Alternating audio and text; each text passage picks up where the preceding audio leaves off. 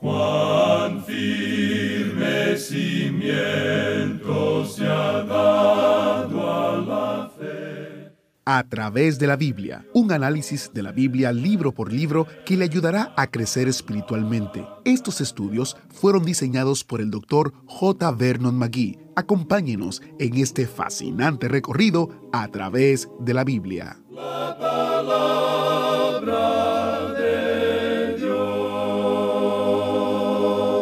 Limpiaos, pues, de la vieja levadura, para que seáis nueva masa, sin levadura como sois, porque nuestra Pascua, que es Cristo, ya fue sacrificada por nosotros.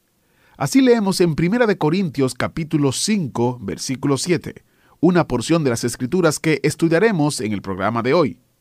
Bienvenido a través de la Biblia, el programa donde conocemos a Dios en su palabra. Soy su anfitrión, Heiel Ortiz. Todos hemos oído el grito de indignación cuando se descubre y se hace pública la hipocresía.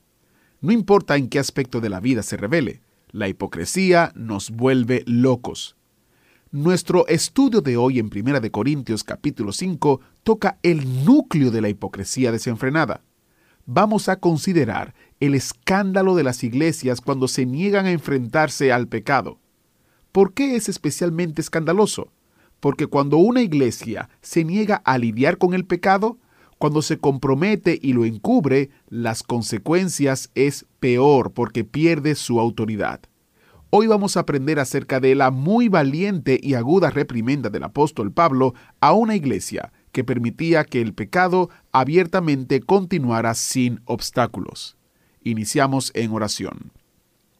Padre Celestial, qué bueno que tu palabra nos corrige, nos instruye y nos enseña cómo debemos vivir para tu gloria. Te pedimos que utilices este tiempo para hablar a nuestra mente y a nuestro corazón y que podamos entender el carácter de santidad que quieres para tu iglesia. En el nombre de Jesús te lo pedimos. Amén. Con nosotros nuestro maestro Samuel Montoya. Continuamos nuestro estudio hoy del capítulo 5 de esta primera carta a los Corintios. Y vimos que aquí el apóstol Pablo está tratando un caso duro, un caso de inmoralidad. Y vimos que a pesar de este caso tan terrible, de este pecado tan horrible, ellos todavía se jactaban. Esto era lo que estaba haciendo la iglesia de Corinto en esa época. Al mismo tiempo que estaban cerrando los ojos y aceptando, aprobando esto por medio de su silencio, no tratando directamente con ese pecado que estaba en su propia congregación, ellos estaban jactándose de sus misioneros, ellos estaban enviando misioneros a otros lugares y se estaban jactando de que seguían fielmente las enseñanzas de la Biblia. Qué hipócritas, ¿verdad? Ellos estaban jactándose de que estaban ganando almas para Cristo. Y eso, dijimos, cubre una multitud de pecados para algunas personas en el día de hoy. Amigo oyente, permítanos decirle que ellos estaban gloriando y entonces Pablo les está diciendo que eso no era bueno. Les dice, ¿no sabéis que un poco de levadura leuda toda la masa? Y la levadura nunca es el Evangelio, siempre es un principio del mal, y está aquí y en cualquier otro lugar. Luego continúa el apóstol Pablo escribiendo y dice en el versículo 7 de este capítulo 5 de la primera carta a los Corintios, Limpiaos pues de la vieja levadura, para que seáis nueva masa sin levadura como sois, porque nuestra Pascua, que es Cristo, ya fue sacrificada por nosotros. Él les está diciendo que quiten el mal, porque les puede suceder lo mismo que al pan cuando se le pone la levadura. Cuando uno pone un poco de levadura en la masa, como lo hacen en el campo cuando hacen bizcochos, por ejemplo, y pone la masa cerca del horno, de esos hornos que se calientan con leña, por medio del calor comienzan a subir y cuando crecen o suben hasta cierto punto, pues el panadero o la persona que está haciendo los bizcochos o el pan los pone rápidamente en el horno. ¿Por qué? Porque ellos tienen que detener ese proceso. Si se los deja continuar, pues siguen subiendo y creciendo y finalmente toda la masa se echa a perder. Y si un amigo oyente no trata el mal que está dentro de la iglesia, eso puede explotar en cualquier momento y destruirá la efectividad de la iglesia. Un poco de levadura, dice el apóstol, leuda toda la masa. Es por eso que él les dice que debían limpiarse de la vieja levadura para hacer así nueva masa sin levadura porque nuestra Pascua, que es Cristo, ya fue sacrificada por nosotros. En el Antiguo Testamento, después de la fiesta de la Pascua, seguía inmediatamente la fiesta de los panes sin levadura. Pablo entonces dice que Cristo, la verdadera Pascua, ya fue sacrificada por nosotros. Esto debe ser seguido por vidas que están libres de levadura. Pero en vez de eso, esta congregación en Corinto estaba permitiendo que la levadura, es decir, el mal, entrara en su iglesia. Y ellos eran precisamente los que hablaban de la crucifixión de Cristo y de su muerte, y sin embargo permitían que la levadura entrara en la iglesia. Luego el apóstol les dice aquí en el versículo 8 de este capítulo 5 de la primera carta a los Corintios, Así que celebremos la fiesta, no con la vieja levadura, ni con la levadura de malicia y de maldad, sino con panes sin levadura, de sinceridad y de verdad. La sinceridad nunca salvó a nadie, amigo oyente. Pero si usted es un hijo de Dios, entonces tendrá que ser sincero. El mundo de hoy necesita sinceridad entre los creyentes, como también necesita la verdad entre los creyentes. Y el apóstol Pablo dice, tengamos un poco de sinceridad y de verdad en la iglesia de Corinto. Ellos estaban en medio de una inmoralidad tremenda. Ellos pensaban que podían salirse con la suya, pero no eran sinceros y estaban pretendiendo que todo marchaba bien. Pretendían que estaban diciendo la verdad cuando en realidad estaban mintiendo. Él dice en el versículo 9, Os he escrito por carta que no os juntéis con los fornicarios. Esa ciudad estaba llena de esta clase de gente. Se habían entregado por completo a una inmoralidad crasa. Luego él dice en los versículos 10 y 11 de este capítulo 5 de la primera carta a los Corintios, no absolutamente con los fornicarios de este mundo, o con los avaros, o con los ladrones, o con los idólatras, pues en tal caso os sería necesario salir del mundo. Más bien os escribí que no os juntéis con ninguno que llamándose hermano fuere fornicario, o avaro, o idólatra, o maldiciente, o borracho, o ladrón. Con el tal ni aun comáis. Pablo les está diciendo, ustedes han permitido que este hombre permanezca en comunión con ustedes y hasta comen con él. Le dan palmaditas en la espalda, aceptándolo como si fuera uno de ustedes. Y él está viviendo en pecado. Y ustedes condenan eso cuando tiene lugar fuera de la iglesia. Y Pablo dijo, lo he condenado fuera de la iglesia, y esa ciudad de Corinto se ha entregado por completo a la inmoralidad. Había mil sacerdotisas en el templo de Venus o Afrodita, y ellas no eran otra cosa que rameras, eso era todo lo que ellas eran. Eran prostitutas, y la ciudad se había entregado a esto en el nombre de la religión. Ahora la iglesia en Corinto pensó que podría descender al mismo nivel del mundo. ¿Cree la iglesia de nuestros días que puede descender a la nueva moralidad del mundo en la actualidad? ¿Piensa la iglesia que puede salirse con la suya en esto? La iglesia de hoy, amigo oyente, ha perdido su poder. Debemos agradecer a Dios por aquellas iglesias que aún quedan, que son maravillosas y se destacan como faros que alumbran en un mundo en tinieblas hoy. Esas son las iglesias bíblicas que se mantienen firmes por la palabra de Dios. Hay pastores en nuestros días que toman posiciones que quizá no agradan a los demás miembros de la iglesia, pero que se mantienen firmes a la palabra porque son fieles a la palabra de Dios. Y por ellos damos gracias a Dios. Quizá motive la salida de algunos miembros de esa iglesia, pero aún así le damos gracias a Dios por predicadores de ese tipo que tienen esa fuerza interna. La mayoría en el día de hoy se está aviniendo con las cosas que suceden, cerrando sus ojos, dejando que el mundo entre en sus iglesias, perdiendo por lo tanto su poder. Una iglesia impura es una iglesia paralizada. Una iglesia pura, en cambio, es una iglesia poderosa. Eso también es cierto en lo que concierne al individuo. Escuchemos lo que dice Pablo. Él está hablando en referencia a este hombre y dice a los de Corinto que él está en medio de ellos, que es su hermano y que ellos están actuando como si nada hubiera sucedido. Él no solo está hablando de un fornicario, él dice que eso también puede aplicarse a los que son avaros o a aquellos que gustan tomar las cosas que no les pertenecen. Habla también de los idólatras y de aquellos que actúan imprudentemente con otras religiones. Un hombre en cierta ocasión abandonó la iglesia. Era uno de los líderes de su iglesia, pero se unió a uno de esos cultos que existen en el día de hoy. Y amigo oyente, cuando usted comienza a ver un poco de infección en su iglesia, lo mejor es que trate de arreglar la situación, porque si no, va a corromper y arruinar toda la iglesia. Porque recuerde usted que un poco de levadura leuda toda la masa. Luego dice el apóstol Pablo en el versículo 12, porque ¿qué razón tendría yo para juzgar a los que están fuera? ¿No juzgáis vosotros a los que están dentro? Pablo dice que él no está juzgando a la gente de afuera, que eso no es asunto de él. Yo pertenezco a los de la iglesia, él dice. Luego leemos en el versículo 13, porque a los que están fuera Dios juzgará. Quitad pues a ese perverso de entre vosotros. Ahora uno se pregunta, ¿en qué quedó todo esto? Bueno, si usted busca ya en la segunda carta a los Corintios, capítulo 2, versículo 4, encontrará la respuesta a su pregunta. Encontrará y se dará cuenta lo que sucedió. Leamos los versículos 4 hasta el 7 del capítulo 2 de la segunda carta a los Corintios.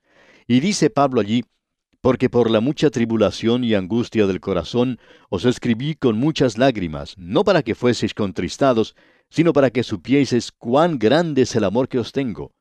Pero si alguno me ha causado tristeza, no me la ha causado a mí solo, sino en cierto modo, por no exagerar, a todos vosotros. Le basta a tal persona esta reprensión hecha por muchos. Así que, al contrario, vosotros más bien debéis perdonarle y consolarle para que no sea consumido de demasiada tristeza. O sea que este hombre se arrepintió profundamente cuando Pablo indicó lo que tenía que hacer. Y creemos que es necesario mucho valor en el día de hoy para no entrar en compromisos en la iglesia, pero valor para indicar las cosas y decir que eso es pecado.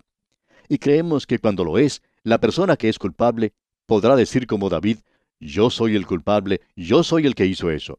Todo esto fue llevado a cabo de una manera muy buena de parte de la iglesia en Corinto. ¿Por qué? Porque Pablo tuvo el valor de escribir este tipo de carta. Y usted puede ver que en la segunda carta a los Corintios, capítulo 7, versículo 12, Pablo dice, Así que, aunque os escribí, no fue por causa del que cometió el agravio, ni por causa del que lo padeció, sino para que se os hiciese manifiesta nuestra solicitud que tenemos por vosotros delante de Dios. Pablo dice, yo lo hice por el bienestar de la iglesia de nuestro Señor Jesucristo. Ahora, amigo oyente, en este día en que tenemos una actitud endeble, hipócrita de decir, bueno, yo no quiero hacer esto público, no quiero crear ninguna clase de problema, vamos a poner esto en algún lugar, en un rincón y olvidarlo. Amigo oyente, Dios no puede bendecir eso. Dios no bendice eso y si lo hiciera sería mentiroso y sabemos que Dios nunca miente. Dios lo juzgará. Qué tremenda lección tenemos aquí. Bien, llegamos ahora al capítulo 6 de esta primera epístola a los Corintios. Y vamos a encontrar aquí la respuesta a una de las grandes cuestiones del momento. Veremos qué es lo que nos dice en cuanto al asunto de los derechos civiles. Y sinceramente hablando, este capítulo es un poco más amplio que simplemente eso. Quizá sea una manera un poco limitada de considerarlo y nosotros queremos dedicar nuestros comentarios al espectro completo en lo que se relaciona al creyente y su relación con el Estado o el gobierno. Los derechos civiles son solo una parte de un contenido mucho más amplio. Se le dice al creyente de nuestro día que él tiene una ciudadanía doble. Y creemos que en muchas oportunidades es mal interpretada por los de afuera, así como también por los mismos creyentes. Pablo dice a los creyentes de Filipo, allá en su carta a los Filipenses capítulo 3 versículo 20, Mas nuestra ciudadanía está en los cielos. Esa palabra ciudadanía aquí proviene de polituma, y si usted quiere la traducción literal de ella, se puede decir que nuestra política está en los cielos. Amigo oyente, ese es un lugar en el que ellos no parecen estar hoy. Mas nuestra ciudadanía o política está en los cielos, de donde también esperamos al Salvador, al Señor Jesucristo. Ahora eso no le quita al creyente su responsabilidad hacia su gobierno. El creyente tiene responsabilidad hacia ambos, es decir, hacia Dios y hacia su propio gobierno. Nuestro Señor Jesucristo lo expresó cuando los herodianos le hicieron una pregunta. Ellos le preguntaron si era lícito dar tributo al César o no. Y él les contestó, Dad pues al César lo que es de César.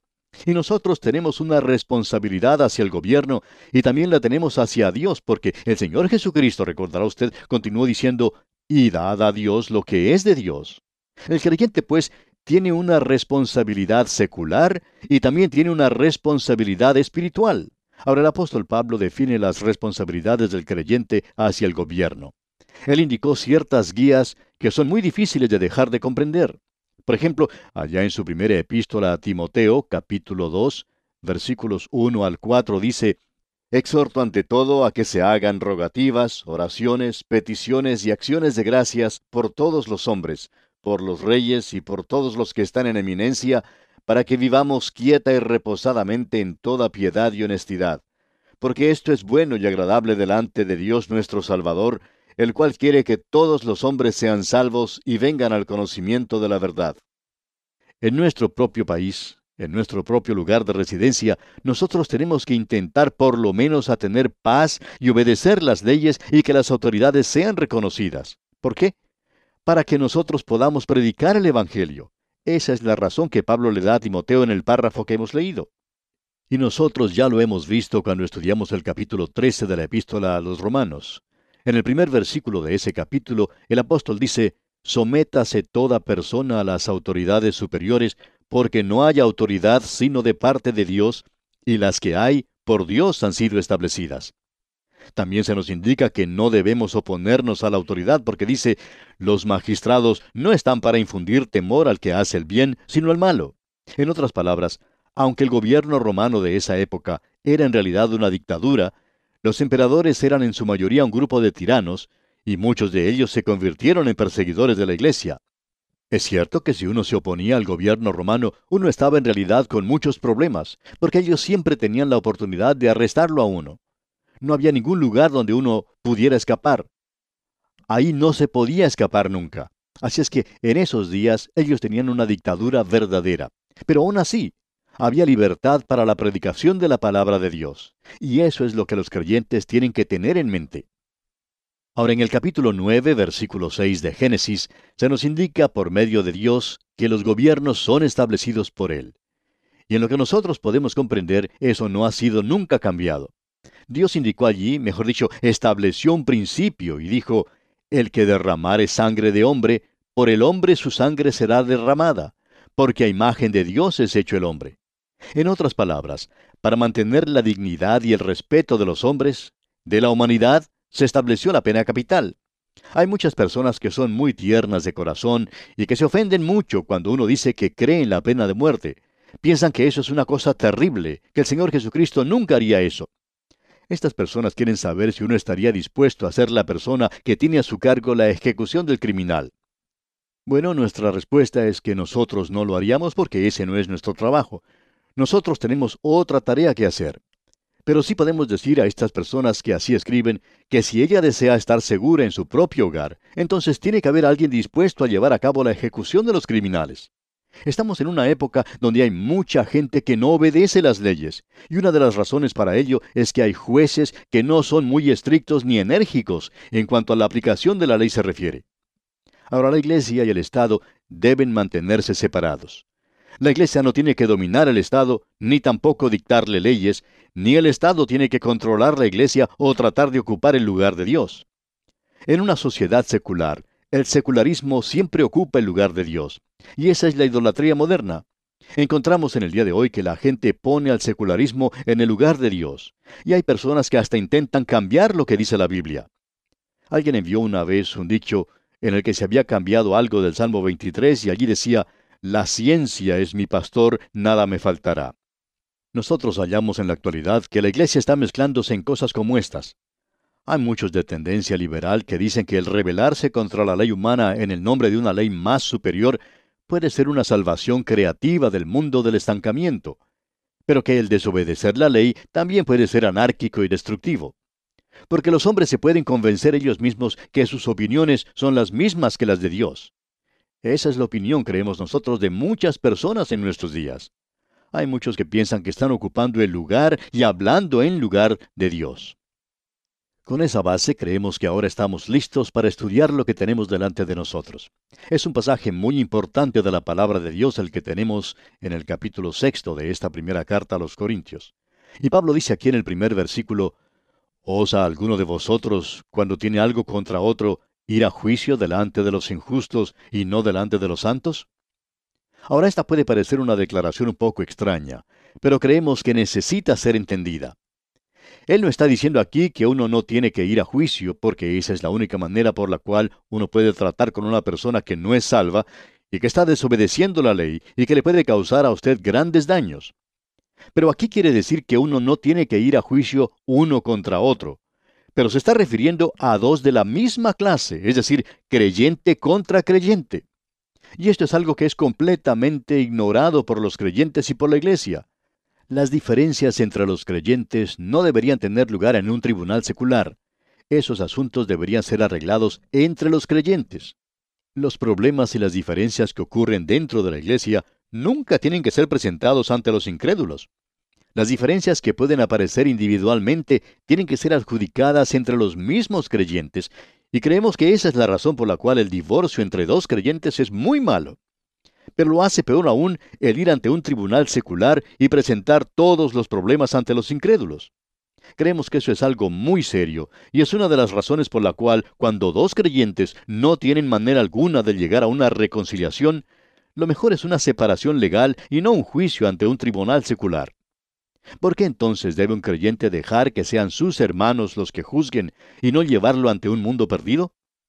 Hay muchos en el día de hoy que prefieren llevar sus cosas ante el mundo perdido y no permitir que lo hagan los creyentes. Esto únicamente se aplica cuando es algo que tiene que ver con otro creyente, pero no le prohíbe al creyente que vaya ante los tribunales cuando sus problemas y diferencias son con un incrédulo. Pablo nos da aquí tres razones por las cuales él muestra la capacidad del creyente.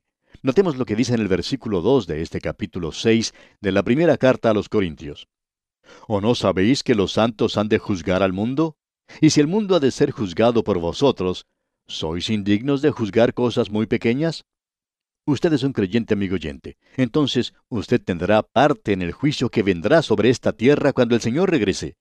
Aquí no estamos hablando del gran trono blanco. Los perdidos son los que tendrán que presentarse ante Cristo y están corriendo en esa dirección ahora mismo. Pero debemos comprender que esto tiene que ver con la adjudicación de los asuntos de este mundo hasta la eternidad, por lo menos así pensamos nosotros. Y Pablo dijo al joven predicador Timoteo en su segunda carta a Timoteo capítulo 2 versículo 12, Si sufrimos, también reinaremos con él. Y creemos que eso es lo que se quiere decir aquí en este pasaje en la primera carta a los Corintios. Nosotros juzgaremos y debemos indicar cuál será el castigo que corresponde en los asuntos de este mundo. Y vamos a detenernos aquí, amigo oyente, que la presencia del Dios vivo y verdadero sea una tangible realidad en su vida. Los problemas y las diferencias que ocurren dentro de la iglesia son un asunto de la iglesia, no del mundo perdido. Aprenderemos más acerca de esto en el programa mañana mientras continuamos nuestro estudio en Primera de Corintios capítulo 6. Quiero recordarles los recursos destacados de este mes. Son descargas gratuitas del comentario de Primera y Segunda de Crónicas, que terminamos hace pocos días y también el librito titulado El mejor amor. Para obtener su descarga gratuita, visite a través de la biblia.org. A través de la biblia.org. Allí usted también descubrirá más recursos, enviarnos testimonios y mucho más. A través de la biblia.org. Soy Heiel Ortiz y si Dios lo permite estaré con usted en una próxima entrega de su programa a través de la Biblia. Hasta la próxima. Agradecemos que nos acompañara en el estudio de hoy. Le invitamos a que visite nuestro sitio en internet a través de la biblia.org. Ahí puede suscribirse para recibir las notas y bosquejos de lo que estamos estudiando y noticias del ministerio. También encontrará la variedad de libros y materiales gratuitos que tenemos para usted. El sitio es a través de la biblia.org. Todo lo que hacemos es posible gracias al Señor y a personas como usted que se unen a nosotros en la obra de llevar la palabra entera al mundo entero. A través de la Biblia es una producción de Radio Transmundial. Comparta con nosotros sus comentarios al correo electrónico atv@transmundial.org atv@transmundial.org Recuerde que puede volver a escuchar este y cualquiera de los programas anteriores en a través de la Biblia.org. A través de la Biblia.org. Allí también encontrará todas las opciones disponibles para escuchar el programa. A través de la Biblia llega usted por cortesía de esta emisora. Su